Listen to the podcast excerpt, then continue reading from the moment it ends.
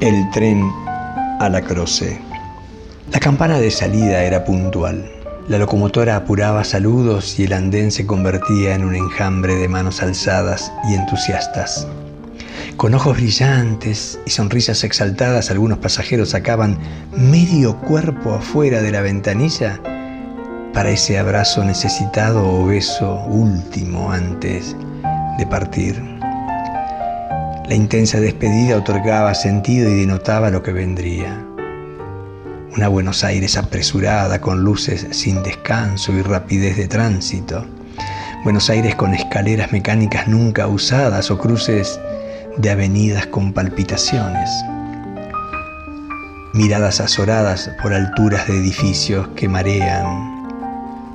O ese caminar entre gente apurada sin estar apurados esconder la provincianidad y sacar pecho de viajero habitual o experto en subir o bajar del bondi en movimiento. Buenos Aires no era cualquier destino, era el futuro. El tren a la Croce portaba ilusiones de progresos, de estudios, de trabajo, pero siempre, siempre de ascenso y prosperidad. Desandaba pobrezas, quietudes, tradiciones o costumbres viejas. Era salir del pueblo para hacerse ciudadano del mundo, dejar las siestas para vivir sin descanso y circular agitado, extrañando las tranquilidades. Buenos Aires era la ilusión de ser y hacer lo que en el pueblo no se podía, de ver jugar a Boca, a River, de encontrarse por la calle con una estrella de televisión o cine y disimular la sorpresa. Era también retornar al pueblo con ropa de moda y hablar con eses exagerada, ya que debía notarse que se estuvo en Buenos Aires.